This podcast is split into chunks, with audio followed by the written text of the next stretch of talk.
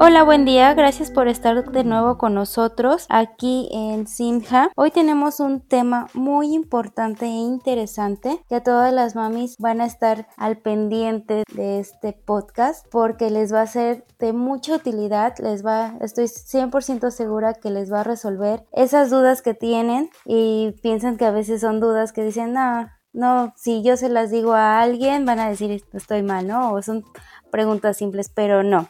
Es un tema muy importante y el tema es el desarrollo infantil. Por eso tenemos aquí con nosotros a Jacqueline, que es médico, y a Fabi, que es licenciada en comunicación humana, y yo, una servidora Kenia, nutrióloga. Entonces, Jackie, a ver, cuéntanos un poquito. Hola chicas, ¿cómo están? Pues aquí hablando sobre el desarrollo del, niño, ¿no? Bueno, el, el, crecimiento físico se va a referir a un aumento en el tamaño del cuerpo, que lo que sería la altura y el peso, y en el tamaño de los órganos. Va a ser desde lo que es el nacimiento hasta la edad de uno o dos años estos pues van, los niños van a crecer con mucha rapidez y ya después como que pasando los dos años va a ir otra vez eh, su metabolismo va a ir lento. Eh, de hecho, eh, algunos niños van a necesitar menos calorías y, y, hasta los mismos padres van a observar algunos cambios de la disminución del apetito. Estos hábitos pues van a ser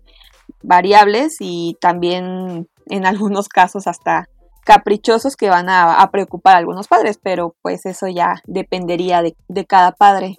Sí, fíjate Jackie que eso que dices yo veo en Facebook muchas mamás preocupadas por eso que tú mencionas de que es que mi bebé como que ya no quiere comer o duerme mucho. Entonces, eh, creo que es importante que eso se los aclare un profesional porque muchas mamás empiezan como que no hazle esto o dale vitaminas o, o sea, se atreven como que a recomendar ciertas cosas que tú pues normalmente como médico dices, no, espérate, pues es normal, ¿no? Pero ellas no lo saben. Tienes mucha razón, Fabi. Eh, a veces en cuestión de la alimentación, o la, se le conoce como ablactación el querer ya ingresar lo que son los alimentos al bebé, ¿no? Ya no nada más es la leche materna. Entonces aquí van las dudas de qué es lo que le puedo dar a mi bebé, esto es sano, esto no sano, o las famosas probaditas, ¿no? Es que mi niño eh, yo le daba naranja y, y ve, no le pasó nada, ¿no? Entonces sí es como muy importante tener en cuenta qué es lo que le podemos dar a nuestro bebé, cuáles son sus primeros alimentos. Aquí hay algo muy importante, se está mencionando mucho o está muy de moda una alimentación que se llama BLV, ¿sí? Esta alimentación ya nos brincamos lo que son los las famosas papillas y consiste en manera de incorporar los sólidos. Eh, por ejemplo, les da zanahoria, pero que esté crujiente, ¿no? Entonces ya van omitiendo lo que son las papillas. Es una alimentación muy buena porque también ayudas a que los bebés prueben eh, las texturas, a que ellos mismos con sus manos digan, ah, pues esto tiene una textura tal, ¿no? Y a comer por sí solo. No está de más decir que las papillas siguen funcionando. Las papillas se daban porque los bebés no tienen dientecitos, ¿no? Entonces ahí es como vamos a ir generando también eso de la mandíbula. Por eso se empieza con una papilla. Dicen que debe de pasar sobre una jeringa de esas grandes, me parece que son de 10 mililitros. Así se empieza con la primera papilla de los bebés hasta que ya son pedacitos. Esos pedacitos les ayudan a las encías cuando empiezan a crecer los dientes. Ambas ah, tipos de alimentación son correctas, y aquí depende eh, la, la mamá o el papá cuál es la que ellos cuál es la forma de educar en alimentación a su hijo y también conjunto de la mano del un nutriólogo y su pediatra. Es muy importante también mencionar que es importante que consuman los bebés eh, que empiecen con verduras, ya que si empezamos con lo que son frutas, los niños van a tener la necesidad de consumir alimentos con azúcar, ¿sí? Y ya no van a querer lo que son las verduras. Se empieza primero con verduras, frutas y cereales posteriormente. Ya lo que son chocolates, mariscos, eh, algunos frutos rojos ya se recomiendan después del año ya que tienden a, a causar algunas este, reacciones alérgicas. No sé ustedes qué, qué opinen de estos dos tipos de alimentación. Sí, de hecho, pues hay muchos padres que se preocupan por o que no se preocupan igual a lo mejor porque no tienen los conocimientos necesarios de, de una alimentación. A veces ni siquiera de un adulto, ahora pues menos de un niño, ¿no? Y de hecho pues los recién nacidos habitualmente van a perder entre el 5 y el 8% del peso al nacer durante los primeros días de vida. Y ya después los van a ir recuperando al final de las primeras dos semanas. Y hay veces en donde más los que son las abuelitas, las adorables abuelitas que dicen a, los padres no es que este eh, el niño le falta peso, ¿no? Y no al contrario, deben de llevar también una, una nutrición balanceada. Y, y otra también es de que por ejemplo los recién nacidos van a ganar eh, alrededor eh, unos 30 gramos al día durante los primeros dos meses. Y ya después, a partir de los, de los dos meses, van a ganar nada más como 0.5 eh, kilogramos y pues este por lo general eh, significa que a los 5 meses del bebé pues va a pesar el doble de lo que pesaba al nacer. A mí sabes qué es lo que me preocupa, por ejemplo, lo que mencionaba Kenia de que tienes que saber qué alimentos introducir y a qué edad, ¿no? Ya elijas el método que elijas, siempre debes de acudir con tu pediatra antes de meter algún alimento, ¿no? Y lo veo mucho en el caso de las mamás primerizas, o sea, de que tres, cuatro meses ya le quieren dar como que sopitas. Yo, yo sé que es como muy emocionante tener a tu bebé y querer experimentar cosas, pero creo que como mamás primerizas lo primero que debes hacer es asesorarte con tu pediatra, con un profesional y pues no ando preguntando como la familia vaya, ¿no? Porque ya tenemos esa cultura de que pues me ahorro el pediatra, que yo sé que es caro una visita al pediatra, pero pues es la salud de tu hijo. Y aparte aquí en México los niños tienen sobrepeso y desnutrición y a veces el sobrepeso también indica una desnutrición porque no son niños que están bien nutridos. El hecho de que tu niño tenga este, esté arriba por el peso no significa que, que esté que esté bien, ¿no? Y eso me lo puede decir Kenia. Correcto, Fabi. A veces porque son mamás primerizas, pues no saben, están un poquito como destanteadas, ¿no? Pero aquí lo ideal es, fíjense que ahorita se está poniendo mucho de moda lo que es eh, una ayuda de la lactancia materna. Son este, personas que dominan mucho el tema de lo que es relacionado a la lactancia materna, te ayudan a estimular tus pechos para que tu bebé pueda amamantar correctamente. Es algo muy padre. Yo apenas, como les digo, lo estoy viendo, eh, que está así como el boom de esto, porque es el pro lactancia materna exclusiva, ¿no? Dejar a un lado lo que son las fórmulas, porque la lactancia es maravillosa, tiene lo que no puede contener lo que es una fórmula. Empezamos con, con la primera este, leche que secreta la mamá que tiene demasiadas proteínas, demasiados este, anticuerpos, que es lo que necesita el bebé, y a veces porque no están bien informadas, luego, luego en los hospitales quieren meter lo que es la fórmula y no. Todas las mamás pueden amamantar, solamente que a veces sí, es la falta de información, la falta de de, bueno, más bien el miedo de que tienes con tu bebé, de que es la primera vez, de que lo ves y que dices, no, no voy a poder, estás adolorida por el parto, X razones dices no, hay que meterle y se van por el lado fácil, ¿no? Por el lado de, de la fórmula, pero la leche nos está brindando muchos nutrimentos entre lo que son proteínas, grasas, hidratos de carbono. Y como comentan, a veces si dirá la abuelita o esto que piden información y dicen, no, es que le estás dando pura leche y la leche no te va a aportar nada de agua, ¿no? Dale agüita al bebé. Pero ¿qué creen? La leche está constituida por 80% agua, ¿no? Lo que ayuda a mantener un equilibrio electrolítico en nuestro hijo. Sí, fíjate que veo que desisten mucho de la lactancia, aparte de que hay mamás que trabajan o que tienen que salir a trabajar y empiezan, no, es que mi, mi bebé no, este, no está comiendo bien, o que siento que no lo lleno, o es que no me está bajando mucha leche, por N cantidad de, situaciones, pero pues siempre como dices hay una solución a, a, todos estos impedimentos, ¿no? Porque la incluso la Asociación Mexicana de Pediatría lo que quiere rescatar es la lactancia materna. Entonces eh, sí necesitan como informarse. Yo sé que también, o sea, amamantar es muy doloroso, o sea, porque ya tengo dos hijos y muchas mamás así que sufren, o sea, sufren por personas agrietados, les llegan a sangrar los pezones, este, el bebé pues eh, como no tienen una orientación en el cómo debe de amamantar, o sea, la posición correcta de la boquita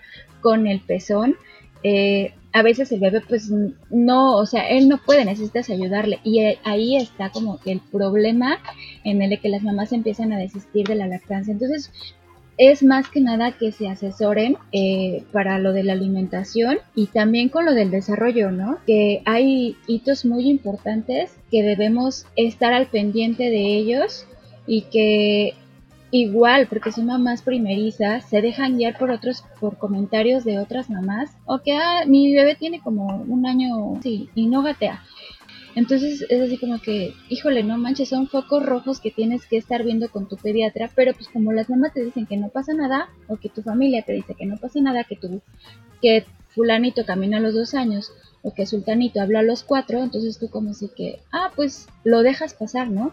Creo que es bien importante este, checar todos esos puntos, porque pues al final de, al cabo es el desarrollo y el crecimiento de tu bebé y es algo que posiblemente puede afectar su vida en algún punto, ¿no? En tanto en lo escolar o de adulto.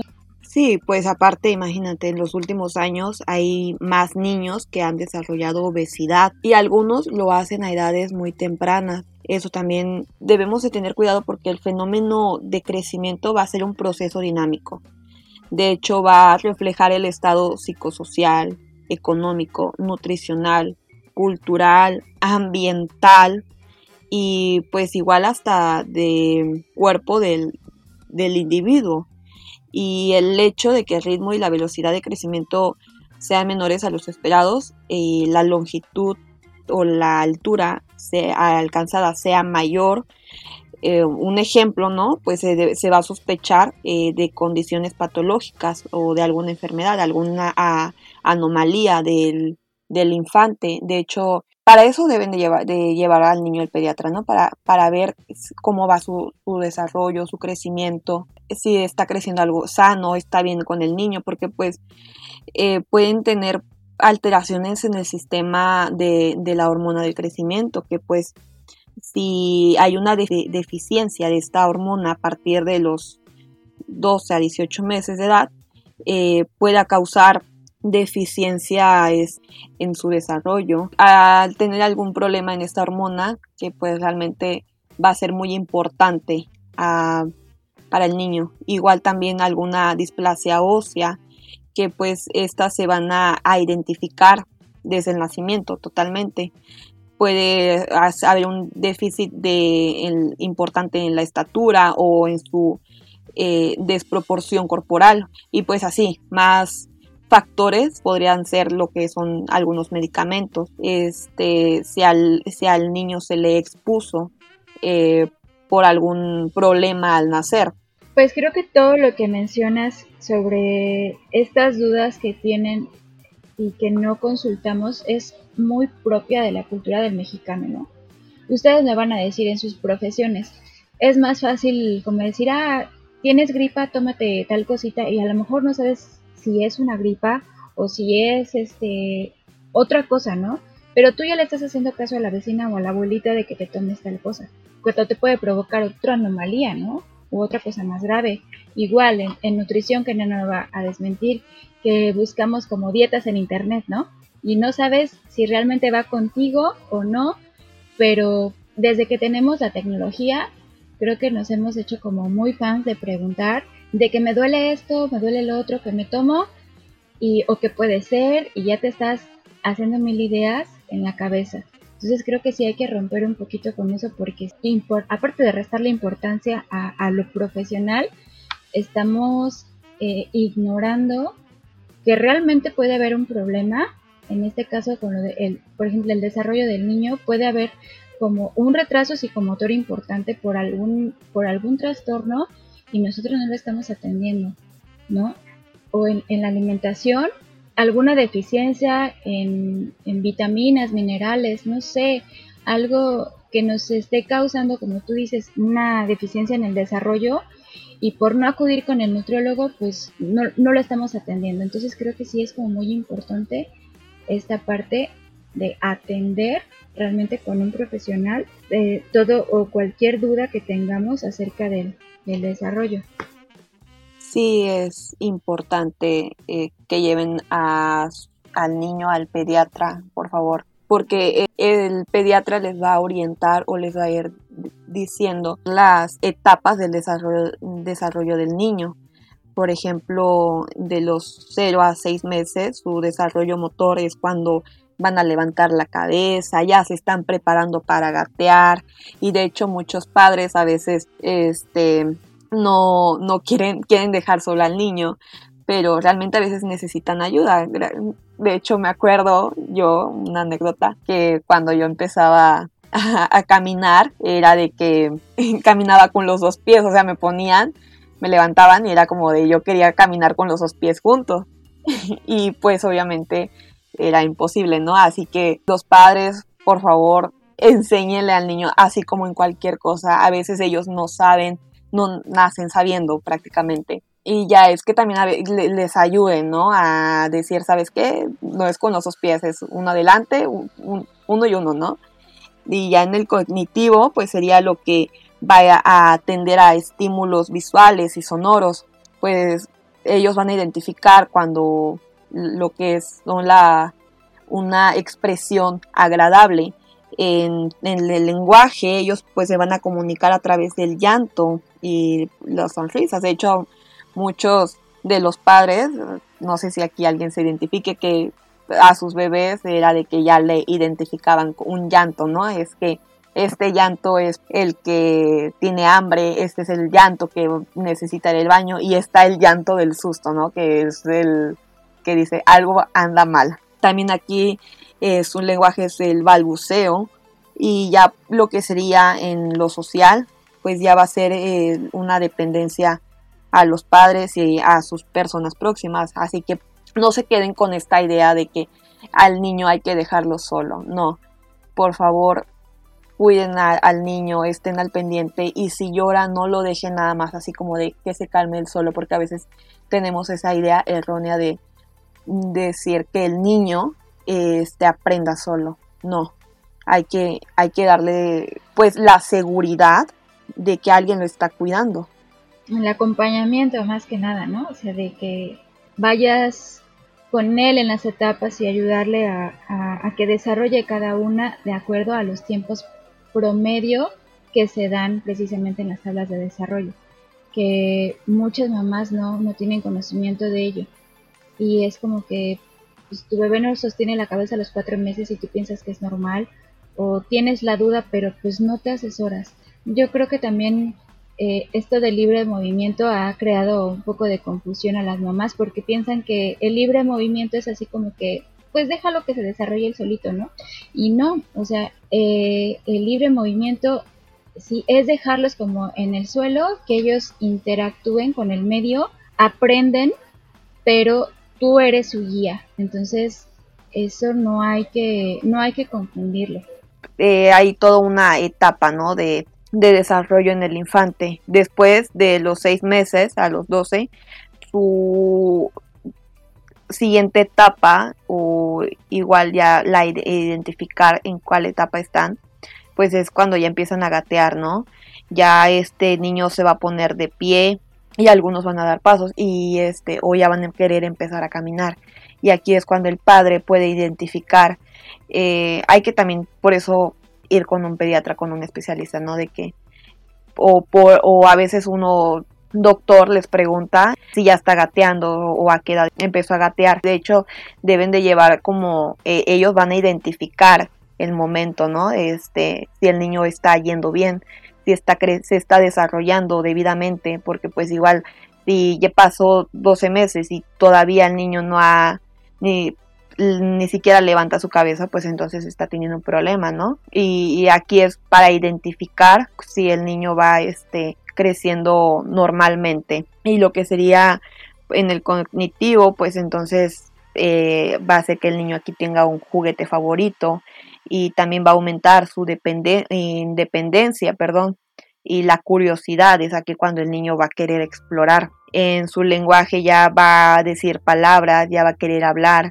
y socialmente pues ya va a mostrar un interés, un interés por, por grupos, por conocer a más niños. También pasando los 12 meses ya aprendió a, a caminar, a andar, a subir escalones, ya está por toda la casa corriendo y en su cognitivo pues ya va a mostrar eh, intereses por libros, por, por aprender, ¿no? En su lenguaje este, ya va a unir palabras, se va a equivocar con mucha frecuencia, pero va a ser normal. Y ya socialmente pues iba a ir perdiendo el apego a sus padres, iba a buscar jugar con otros niños. Ya después de los dos años, este el niño ya va a aprender a, montar en bicicleta o patinar. Eh, y estas son etapas que debe identificar el padre. Ya también el, el niño va a prestar más interés por lo que es el dibujo y en su lenguaje pues prácticamente ya va a ser perfecto y lo que sería social es en la etapa del por qué. Ya después de los cuatro años, ya en su desarrollo motor, ya este niño ya debe de estar saltando, trepando o haciendo miles de travesuras, ¿no? También ahí podría identificar también si el niño está teniendo algún problema de aprendizaje, ya sería también identificar si está creciendo normal o ya tiene un, problema de déficit de atención o el niño ya está teniendo problemas de hiperactividad y ya en, el desarrollo cognitivo pues el niño va a perfeccionar eh, por así decirlo el dibujo, el dibujo ya se va a vestir solo ya va a ganar autonomía este ya va a ser capaz de expresar emociones y pensamientos. También aquí es cuando el padre va a identificar, ¿no? Cómo se expresa, si el niño tiene algún problema para expresarse o para este, identificar, relacionar. Aquí es también una etapa en donde el padre este, o, el, o el pediatra va este, a, a irlos orientando si el niño va teniendo una buen, un buen desarrollo y socialmente pues va a disfrutar de los juegos en grupo con otros niños. ¿Sabes yo qué dudas he escuchado, por ejemplo, de que eh, la relación con el peso talla de acuerdo a los meses? Y también si hay alguna eh, relación que tenga que ver, por ejemplo, entre que no pueda caminar porque está muy gordito. Entonces, no sé si Kenia, que es nutrióloga, nos podría decir si realmente hay como una relación o hay que preocuparse en alguno, con alguno de estos factores. Bueno, en cuestión del peso con lo que es la talla, se tendría que ver más bien con la agilidad y lo que se, como estuvieron contando, de su psicomotricidad anterior. Si tenemos un niño realmente que tú lo ves con ya una obesidad, que vamos a llamarlo por un grado 3 aproximadamente, bueno, de, acuerdo a las tablas de la OMS, que ya está de, los porcentiles mayores, sí se podría, sí podríamos tener como un poquito aquí de no tanta agilidad por parte del niño, ya que se cansaría muy rápido, eh, no tendría y no realizaría las mismas actividades que los demás niños.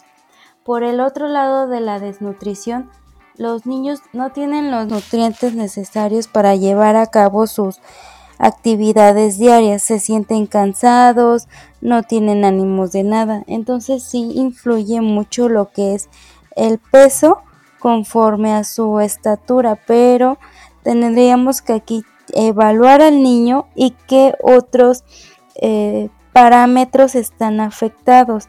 Una es relación peso-estatura y otra es la relación talla-edad y tenemos una última que es edad con el peso. Entonces checar aquí cuáles de las tres o si las tres están elevadas y cómo es lo que está afectando al pequeño. Aparte ahí influyen también, por ejemplo, factores genéticos, ¿no? O sea, yo por ejemplo conozco a una chica y dice, es que mi bebé está muy chiquita, tiene seis meses y su primita igual y pues la primita está más gordita o está más alta, pero pues hay que ver como que esa parte de la genética que creo que también influye, ¿no? Sí, correcto, o sea, como tú dices el caso, eh, puedes que tengas una familia que es alta, llenita, obviamente sus hijos tienen la genética de ser así, altos y llenitos, ¿no? No es así también que digas, ay, mis hijos está delgadito, tiene que ser gordito. No, no es así como que todo sea perfecto, ¿no? Puede variar. Pero sí tiene la carga genética de tener esos, eh, esas, este, esos parámetros, ¿no?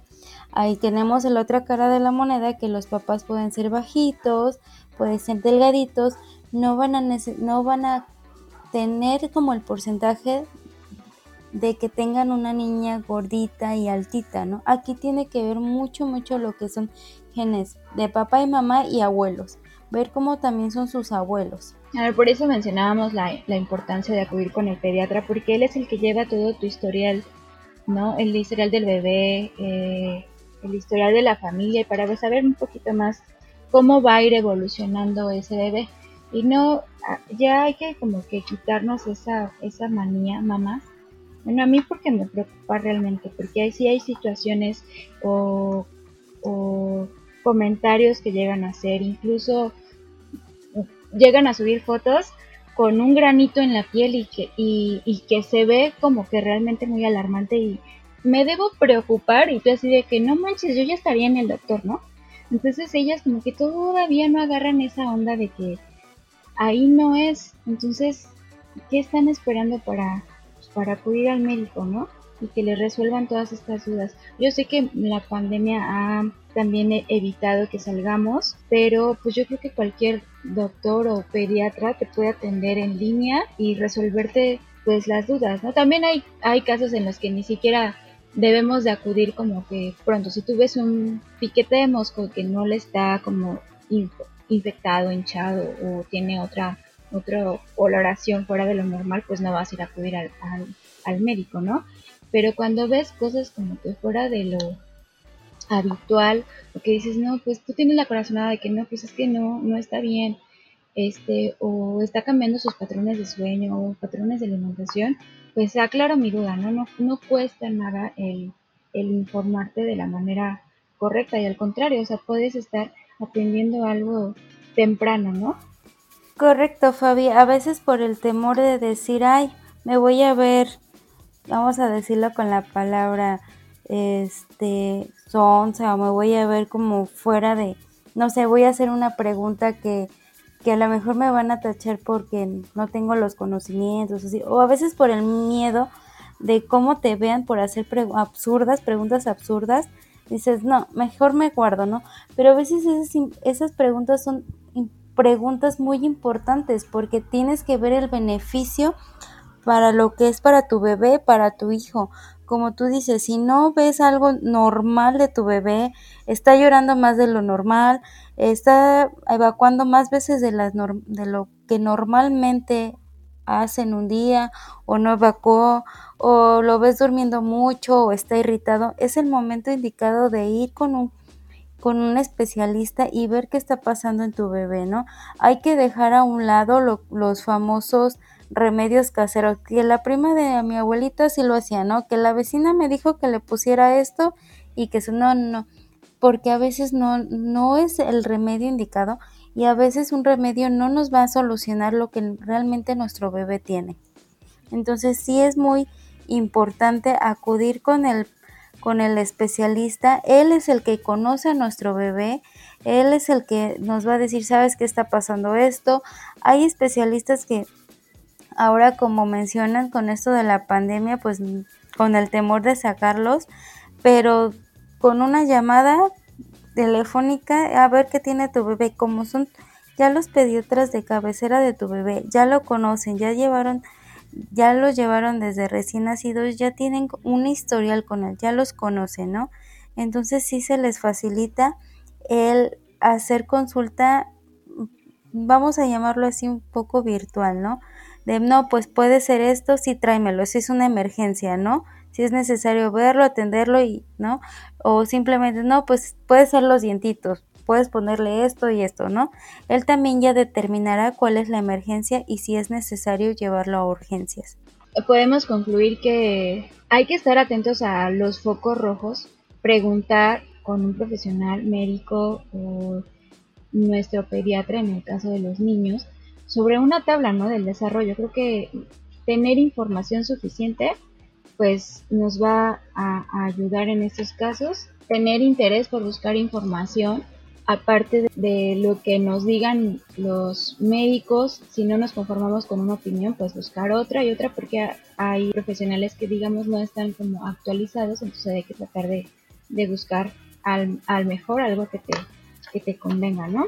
El pediatra les va a asesorar todo lo que eh, sea necesario y les va a decir cómo va avanzando el desarrollo del, del niño, ¿no? Que, que, los va, que les va a resolver todas sus dudas y, y ahora sí que evitar el seguir con esto de remedios, no rumores, pero sí experiencias de diferentes papás con diferentes niños, porque pues a, independientemente, a veces sí también, como comentaba, ¿no? Hay niños que son muy diferentes por el simplemente hecho de, su genética. Deben de saber cómo, cómo se va desarrollando, cómo va a ir creciendo o, que todo pues esté dentro de los parámetros normales. Eh, creo que eso sería todo. Pues de mi parte, muchas gracias por escucharnos.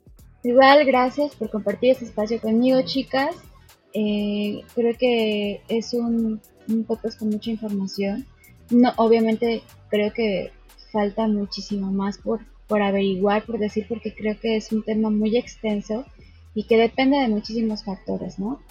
Tanto culturales como familiares, pero mencionamos lo más importante que es recibir atención de un profesional y pues no quedarse con, con la duda, ¿no? Cuando es algo que a ti te importa, en este caso que son tus hijos, entonces hay que estar atento a cualquier situación que nos genere duda para poder atender cualquier caso a tiempo.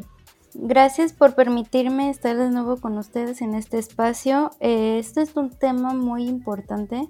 Como ya he mencionado, no, no podríamos terminar de tocar este tema sin recalcar que sus hijos son algo muy importante y que sí necesitan estar evaluados por un especialista, no, no se queden con ninguna duda. Tendríamos que tener varias sesiones para terminarlo, pero también es un tema muy bonito, ¿no? Porque es aquí, pues es la magia de, de estar trabajando con los niños, ¿no? Es una sensación muy bonita. Entonces, gracias por escucharnos y esperemos que nos sigan escuchando y sintonizando para los siguientes podcasts.